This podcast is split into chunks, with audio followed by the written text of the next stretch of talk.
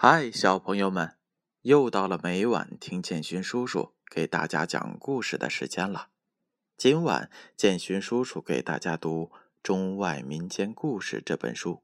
这本书是由北京出版集团公司、北京教育出版社出品的，主编是金波。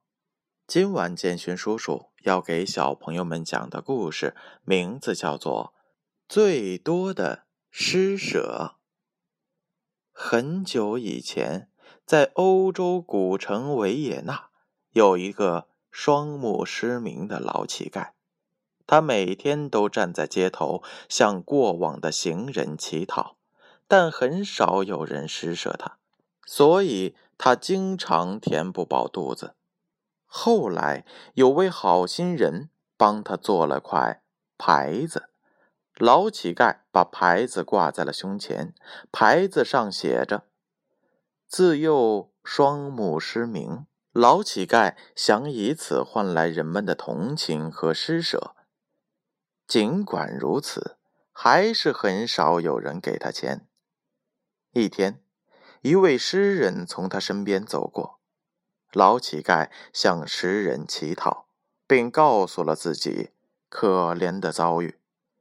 诗人听后说道：“老人家，我知道你很不幸，但是我也很穷，我没有钱给你。不过我会给你想个办法的。”说完，诗人就走了。